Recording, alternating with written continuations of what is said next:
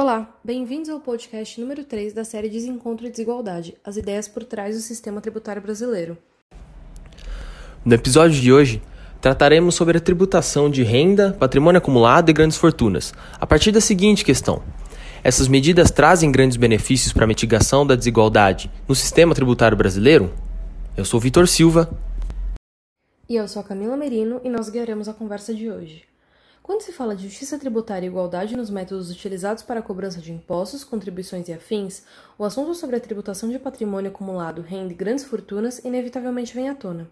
O tema, sempre polêmico, levanta questionamentos sobre a capacidade contributiva dos mais ricos e a progressividade na, na, tributação, visando uma arrecadação que seja adequada e equânime aos olhos do princípio da justiça social e que, ao mesmo tempo, esteja dentro dos parâmetros estabelecidos pela lei brasileira. Nesse contexto, o assunto costuma dividir opiniões de especialistas, seja quanto à forma da cobrança dos tributos, ou seja quanto aos resultados né, que essas medidas trazem. Enquanto uns defendem que a existência da tributação sobre as grandes fortunas e a intensificação dessa progressividade na tributação da renda podem diminuir as desigualdades socioeconômicas e canalizar mais recursos para a realização de novas políticas públicas, outros argumentam que isso acabaria acarretando numa fuga de investimentos do país e que as receitas com instituições desse tipo de, de tributo seriam muito baixas. No Brasil, a gente tem o imposto de renda, claro que já é progressivo, mas que é limitado à alíquota de 27,5% para uma faixa de renda que seja acima de R$ 4.664,68. E tem o Imposto sobre Grandes Fortunas, o IGF, que é previsto constitucionalmente no artigo 153, inciso 7, mas que nunca foi regulamentado e instituído por lei complementar, e portanto ele segue ainda sem nenhuma aplicação prática. Entretanto, em relação a esse último imposto, existem propostas no Senado Federal que visam instituir o IGF para taxar grandes fortunas. Discussão essa que se tornou ainda mais intensa com o advento da crise causada pela pandemia da Covid-19. Para nos ajudar a entender mais sobre o que dizem as propostas, o que são as consideradas grandes fortunas, a lógica e o impacto desse tipo de tributação sobre a renda no sistema tributário nacional e a experiência de outros países, convidamos o especialista Marciano Seabra de Godoy. Marciano é bacharel e mestre em Direito pela Universidade Federal de Minas Gerais, graduado em Ciências Econômicas pela Pontifícia Universidade Católica de Minas Gerais, doutor em Direito Financeiro e Tributário pela Universidade Complutense de Madrid e possui pós-doutorado na Universidade Autônoma de Madrid. Também é professor da PUC Minas, advogado e consultor tributário. Olá, Marciano. Como já comentamos, gostaríamos de entender, em primeiro momento, o mecanismo de um sistema progressivo de tributação de renda e patrimônio. Como já comentamos, é, a gente gostaria de entender aqui, no primeiro momento, é, a gente falando aqui do mecanismo do sistema progressivo de tributação de renda, patrimônio e grandes fortunas, com vistas aí à mitigação de desigualdade no sistema tributário brasileiro. E nesse sentido, você diria que há um limite para tal progressividade nesse, nessa tributação da renda e patrimônio? É, quais os impactos desse sistema é, progressivo para a justiça tributária aos olhos justamente dessa mitigação das desigualdades socioeconômicas no nosso país? Ok, Vitor, obrigado pela pergunta. Bom, é, a tributação se relaciona com mitigação de desigualdades sociais de duas maneiras. Primeiro, é, de onde você vai tirar os recursos, né? Então, se você tiver uma tributação que tira mais dos mais ricos, é, mesmo sem pensar no que fazer com o dinheiro, você já está diminuindo a desigualdade. O, aquele chamado é, é índice de Gini, que, que mede a desigualdade entre as pessoas, se você está tirando mais de quem tem mais, a desigualdade vai é, reduzir. Agora, é, a experiência mostra que o jeito que se usa, né, o jeito pelo qual os recursos públicos são utilizados, interfere muito nisso. Então, se você, numa cidade, por exemplo, retira IPTU dos imóveis mais caros, tudo bem mas você usa o dinheiro nos bairros mais caros para poder melhorar os equipamentos urbanos, não vai, não vai adiantar. Então, nós temos que pensar, na verdade, nas finanças públicas, mitigando as desigualdades pelo lado da arrecadação e pelo lado do, do, do gasto. Tem países que não arrecadam de maneira tão assim progressiva nesse sentido, mas os gastos são muito voltados realmente para, digamos assim, gastos socialmente é, impactantes no sentido de é, chegar mais em quem tem menos. Né? Outros países já utilizam as duas formas. No Brasil, infelizmente, nenhuma nem outra é, é, fica muito é, é, ressaltada. Né? Mas, enfim, a sua primeira pergunta era: existe algum limite? Sim, a Constituição diz claramente que, que os impostos não terão efeito de confisco. Né? Isso veio da Constituição Espanhola, que fala disso também, só que lá é um pouco diferente. Lá eles dizem que, na, na Constituição, que o sistema tributário será progressivo, né? o sistema tributário será progressivo, mas não chegará a ter um efeito de de, de confisco. Isso, é, historicamente, não sei se, vocês sabiam, mas é, no século XX, ao longo do século XX, na maioria do tempo, a tributação da renda das pessoas, nos países mais capitalistas possíveis, que são os Estados Unidos e a Inglaterra, as alíquotas mais altas eram de 70%, 75%, 80%. Isso vigorou durante muitas décadas. Né? Então, é, na verdade, essas constituições do final do século XX que quiseram manter a progressividade, mas evitar essa, essa, essa exigência tão forte assim das rendas das rendas mais altas. Agora, o que é realmente um número é, a partir do qual se considera que seja não há, não há propriamente. Aí vai, aí vai depender do, de como a, a, a, a sociedade vê a tributação. Né? Hoje em dia, no Brasil, nós temos uma sociedade que, que desconfia muito da tributação, não há um acordo fiscal bem resolvido na sociedade brasileira. Né? E, então, sempre que você tem um imposto de renda que começa a ter alíquotas de 30%, 35%, várias pessoas já começam a dizer que aquilo seria, é, é, seria confiscatório ou seria, ou seria abusivo. Né? Mas eu acho isso, guardar isso é uma coisa importante. É, a história do século XX é a história realmente de é, é, é, imposto sobre a renda com alíquotas muito altas. Agora, alíquotas muito altas para os muito ricos, né? E não é porque se queria arrecadar, porque você, você pode pensar, uma alíquota de 80%, como é que o governo vai esperar que as pessoas vão ganhar um valor é, é e vão é, pagar 80% disso de bom grado? Na verdade, o que existia nesses, nessas sociedades, volto a dizer, do centro do capitalismo, Estados Unidos e Inglaterra, era uma, um acordo moral entre a população de que aquele era um, um, um, aquela era uma quantia de renda que ninguém podia ter. É como se a gente falasse assim, olha, tudo bem, até um milhão de dólares a gente acha que todo mundo tem o direito de ganhar e tal, então vamos montar uma alíquota aqui de 25, 30. Acima de um milhão de dólares, aí a gente essa pessoa está tirando realmente da sociedade, nada justifica. Agora, acima de 100 milhões de dólares, aí vamos botar uma alíquota de 60%, para realmente a gente não ter essa. É, era assim, hoje parece, hoje isso parece maluquice, né, gente? Mas o capitalismo do século XX progrediu assim. Era, é, essa era, era, era a mentalidade dos Estados Unidos, da Europa, nos anos 40, 70. Chega nos anos 70, tudo muda. É, falando um pouco sobre essa questão da grande fortuna, a gente queria saber um pouco do que, que pode ser considerado de fato uma grande fortuna, qual a lógica por trás desse tipo de tributação, vantagens, desvantagens, e se vale a pena finalmente instituir esse imposto já previsto constitucionalmente no Brasil. Uhum. Uhum. Ótima, ótima pergunta. É, é, acho importante deixar claro o seguinte: quando se fala em imposto sobre grandes fortunas, a, a classe média, a classe média alta brasileira e, e, claro, muito mais a classe rica, ela tem a seguinte reação né, negativa. Poxa, mas a gente já paga tanto imposto, para que mais um? Poxa, mas como assim? Isso é mentira. Eu vou, vou dar um exemplo muito claro para vocês. A classe média, quando eu falo isso, eu me refiro aos meus alunos que estão lá na sala e tal. A classe média, geralmente, o que ela tem em termos de patrimônio? Ela tem um apartamento, uma casa, e aí pode ser maior, menor, mais caro, num bairro mais nobre ou não, e ela tem veículos, né? Ela tem um carro, né? Na, na minha época, inclusive, era muito. As pessoas queriam ter um carro. Hoje os jovens já não pensam tanto assim, né? Mas, enfim, esse é o perfil da classe média seja classe média baixa, classe média média e mesmo classe média alta. Ela vai ter um apartamento. Eu, eu me lembro, por exemplo, quando eu comprei meu apartamento, eu peguei todo o dinheiro que eu tinha, eu peguei todo o dinheiro que eu tinha, raspei tudo, ah, agora eu tenho o apartamento que eu quero e tal. É assim. Esse tipo de patrimônio no Brasil é tributado de uma maneira considerável. O IPTU incide todo ano, e, por exemplo, cidades como São Paulo, Belo Horizonte, tem uma alíquota. Se você tem um imóvel um pouco mais caro, a alíquota começa a, a, a variar tá? todo ano.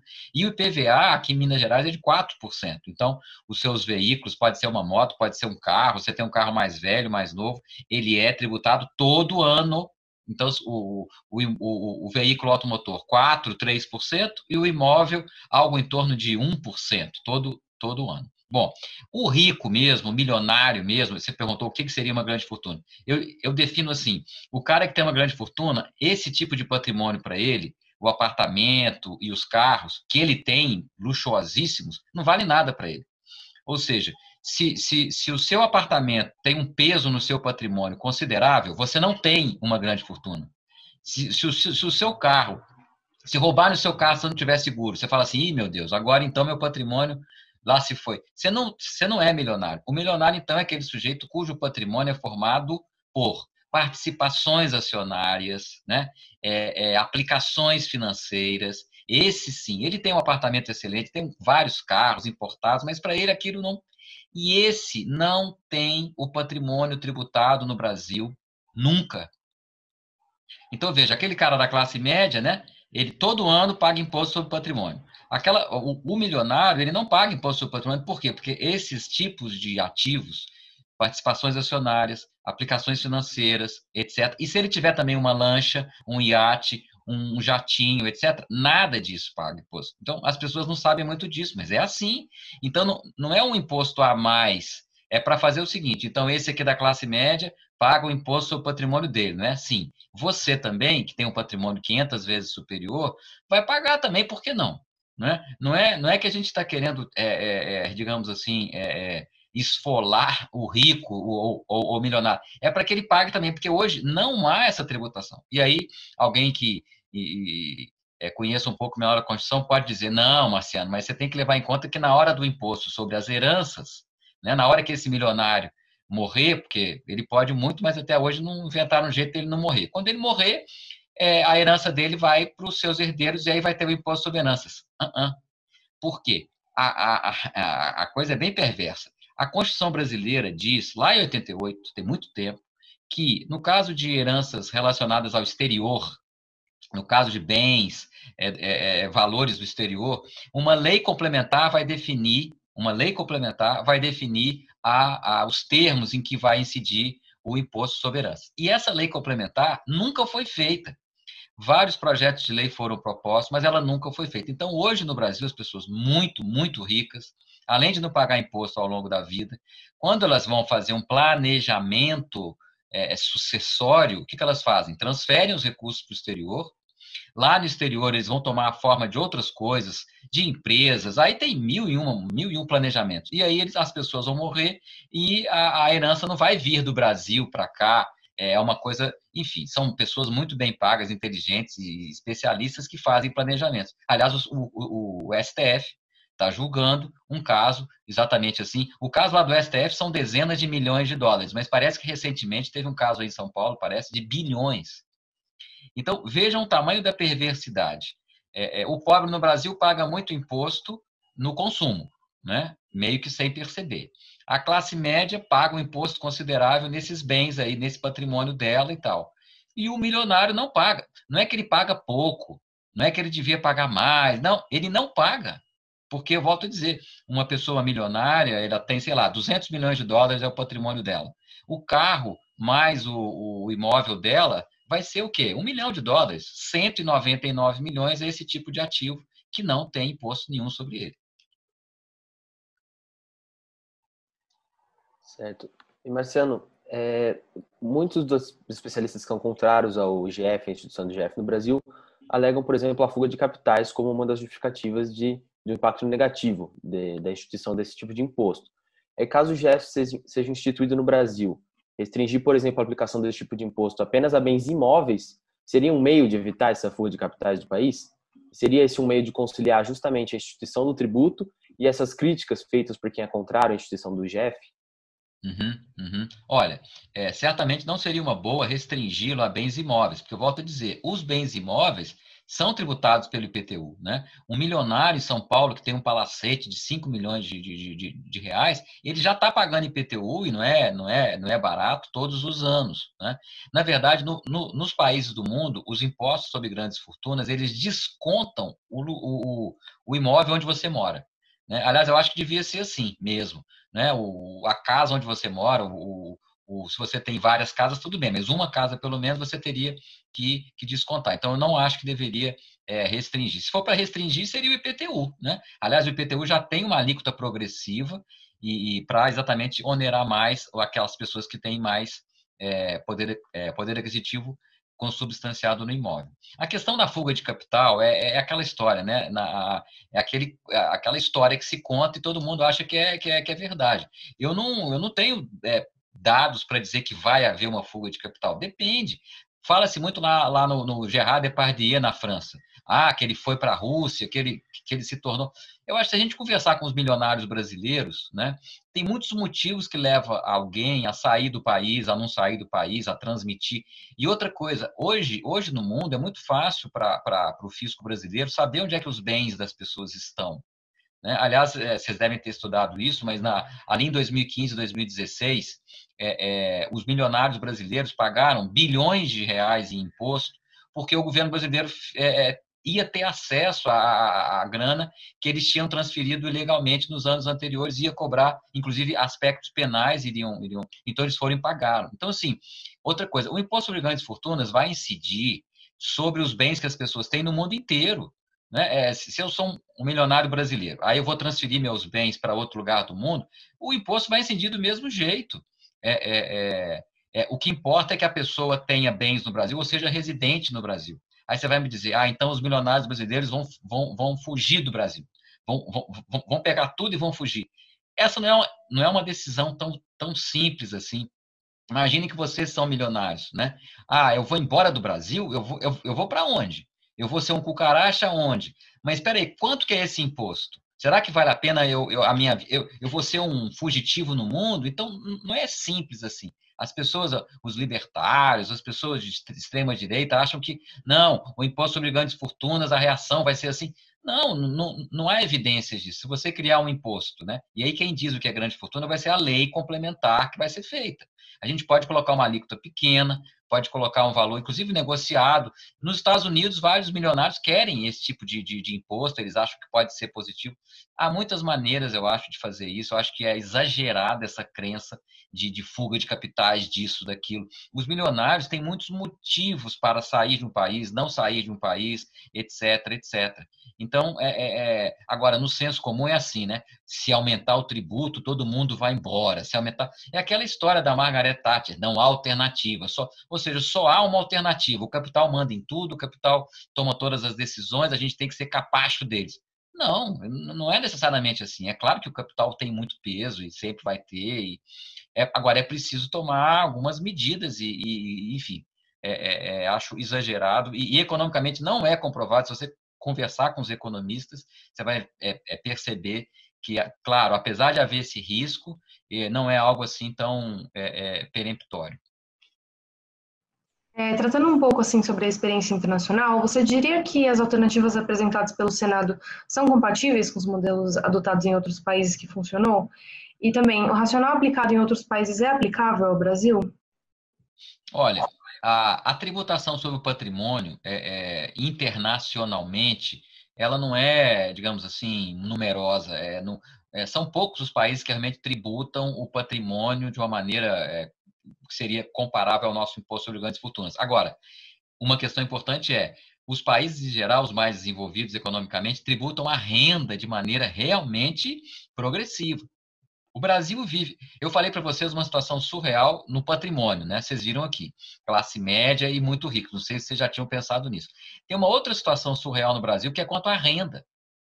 Que, que, que é, é, mesmo se você pegar quanto à renda, tem uma categoria de pessoas que paga muito vezes menos imposto do que outras categorias, mesmo ganhando a mesma coisa. Vocês que são da área, né, que estão fazendo direito, se você tem um, um, um juiz né, que, que, também tem um salário estratosférico no Brasil, mas que ganha 60 mil, compare a carga tributária desse juiz que ganha 60 com a de um advogado que tem um escritório de advocacia, junto com outras pessoas, e que recebe lucros no ano no valor de 60 mil. A tributação do advogado vai ser muitas vezes menor. Né? É, é, a, a, os prestadores de serviço, aqueles que estão numa sociedade do lucro presumido, por exemplo, os, as pessoas que prestam consultoria né? É, é, é, e praticamente tudo que elas recebem é lucro, a tributação delas sobre a renda é muito pequena. Nos Estados Unidos, por exemplo, os médicos, os advogados, os profissionais liberais, nos Estados Unidos, na Europa, pagam muito imposto, muito imposto. Aqui no Brasil, não.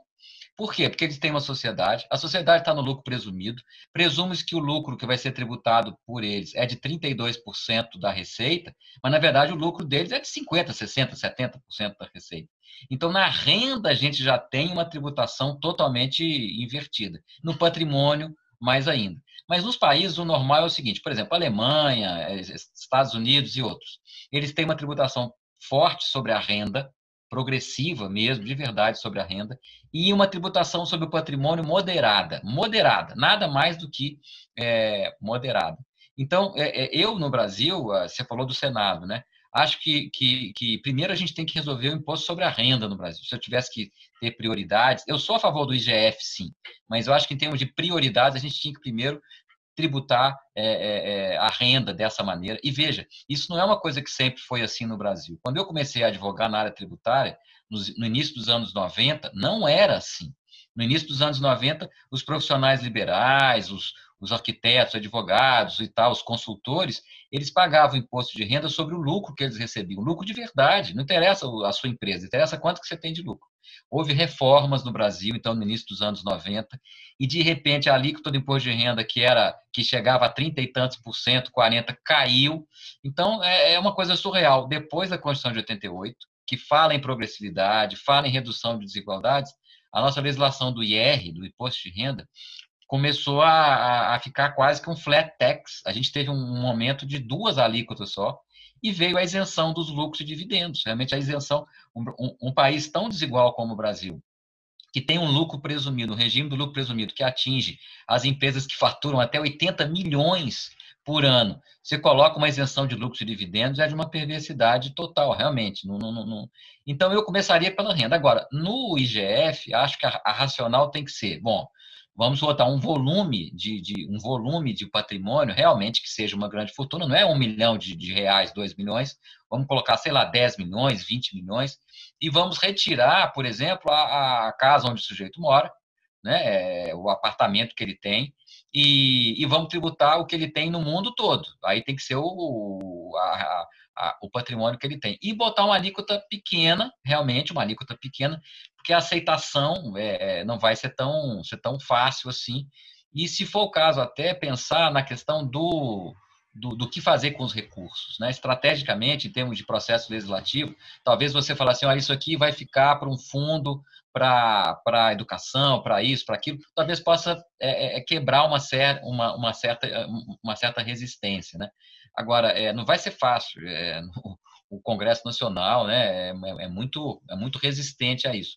E agora, o engraçado é você ver pessoas pobres e pessoas da classe média sendo contra essa, essa, essa, essa tributação, né? porque eu acho que é, tem todo sentido você ser um milionário, você querer se interessar muito por isso e ficar muito resistente ao imposto.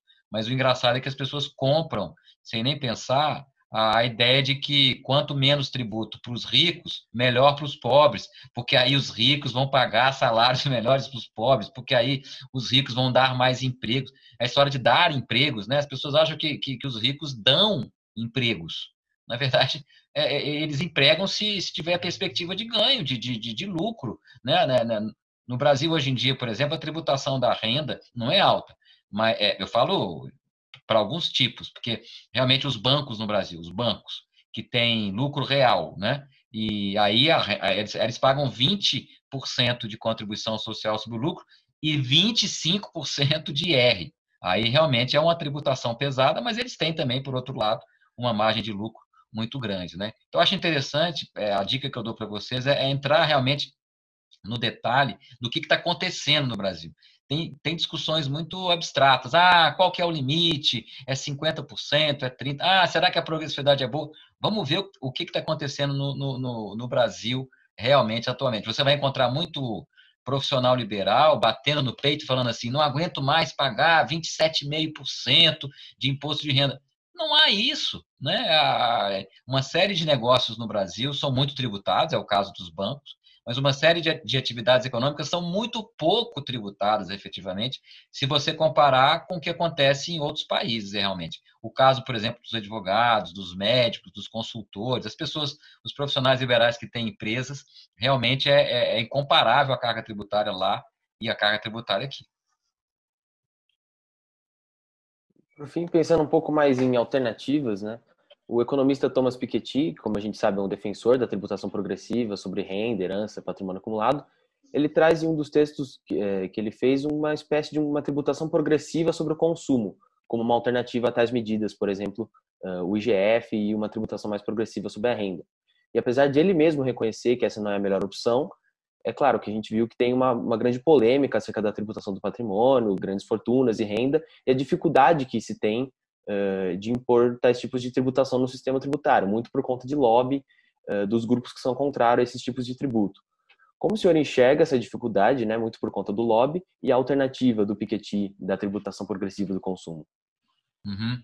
É, é, essa ideia de tributação progressiva do consumo é uma ideia já antiga entre os economistas e ela, ela tem a, a, seguinte racional: se a pessoa ganha muito dinheiro, tem uma renda muito alta, mas ela é, poupa, e aí esse dinheiro que ela poupa vai para a economia para poder gerar mais investimentos e tal, vamos tratá-la diferentemente daquele outro que consome em, em, digamos assim, bens luxuosos, consumos suntuários, quase tudo que ele tem. Né? A, a, a ideia é mais ou menos essa. E veja que no nosso sistema, no sistema brasileiro, o que, que a gente tem? A, a, a o ICMS né, e o IPI, é, é, no caso do ICMS, disse que ele pode ser seletivo. E o IPI diz que ele será seletivo. Então, a gente deveria ter no Brasil uma estrutura realmente de consumos muito suntuosos, né? então bens caros e consumos de pessoas muito sofisticadas e tudo, deveriam ter uma alíquota alta. Né? No final das contas, não é assim. O nosso ICMS, por exemplo, a maior alíquota do ICMS é energia elétrica e combustíveis. Né? É, por quê? Porque é fácil de cobrar. Né? O Estado não tem muito, muito, muita dificuldade. Ele cobra da Petrobras, cobra das distribuidoras, e ele cobra das companhias de distribuição de energia elétrica, é fácil, ele então, a gente já tem instrumentos para, de alguma maneira, nós já temos instrumentos na Constituição e impostos que, de alguma maneira, nos permitiriam cobrar é, um imposto progressivo de consumo nesse, nesse sentido. A ideia do, do Caldor, antes do Piketty, do Piketty, aí já é uma coisa diferente, é uma coisa global. É, é, eu quero saber quanto é que você ganha e quero saber quanto é que você destinou a poupança, destinou a investimento, e aí a diferença entre o que você ganhou e o que você investiu seria o seu consumo. E aí ele vai é, é, é tratar é, é, é, diferentemente aquela pessoa que tem aquele rico, digamos assim, que tem uma proporção de, de, de, de recursos levados para a poupança e para o consumo. Na Espanha, por exemplo, o IRPF na Espanha, por exemplo, eu estive estudando com, com alguns alunos recentemente, eles têm as rendas do, do, do, as rendas do trabalho que você tem, mas eles têm também a renda do, do, da poupança. Então, por exemplo, um juiz federal no Brasil, ele ganha 80 mil. Aí ele pega o dinheiro dele, ele aplica uma parte, porque não tem jeito de consumir 80 mil. Ele aplica em, em, em algum tipo de, de, de, fundo, ou ele coloca na poupança, ou ele faz alguma coisa. O que ele recebe é, é, é menos tributado. Ou seja, é, é, se, você, é, se você investe, se você. Eles falam é, rendimento da, da, da, poupança mesmo. Então, isso tem acontecido. Mas o Piketty realmente ele é um grande defensor da tributação progressiva da renda e da tributação progressiva do patrimônio num, num sistema mundial. Né? O Piketty tem um outro, um outro Gabriel Zuckman, que é um, é um, é um companheiro de, de, de pesquisa do Piketty, ele tem, ele tem trabalho sobre paraísos fiscais, que é uma coisa assim, é, é, é tétrica realmente o que a, a, quantidade de trilhões de reais que, que, os mais ricos do mundo têm em paraísos fiscais. Eles têm um, um, uma proposta de haver uma espécie assim de, de, de registro mundial. É é, é, é, é, possível isso, é só, é, só se querer. Mas os países poderiam ter uma, um, um registro mundial né, de onde que estão. Para você ter uma ideia, a, a maioria dos lucros das empresas americanas, a maioria dos lucros das empresas americanas estão contabilizados em paraísos fiscais. Né? A, a maioria dos lucros da, da Google, da, etc., estão contabilizados em países que são paraísos fiscais ou então regimes fiscais privilegiados, na Holanda, na Irlanda, etc., etc. Eles, a, a, a, eu acho que então é, é, é, essa proposta de imposto sobre o consumo progressivo, no caso Piketty, é uma coisa bem bem marginal. E eu realmente recomendo esse livro, O Capital no Século XXI, é muito interessante, muito, muitos dados. Esse novo dele eu não li ainda, o, o, Capital, é, o Capital e Ideologia, esse calhamaço aqui eu ainda não li. Agradecemos a presença do professor Marciano e também a contribuição para o debate de tributação de renda, patrimônio e grandes fortunas. Agradecemos também a você, ouvinte, por estar conosco até agora. Até o próximo podcast.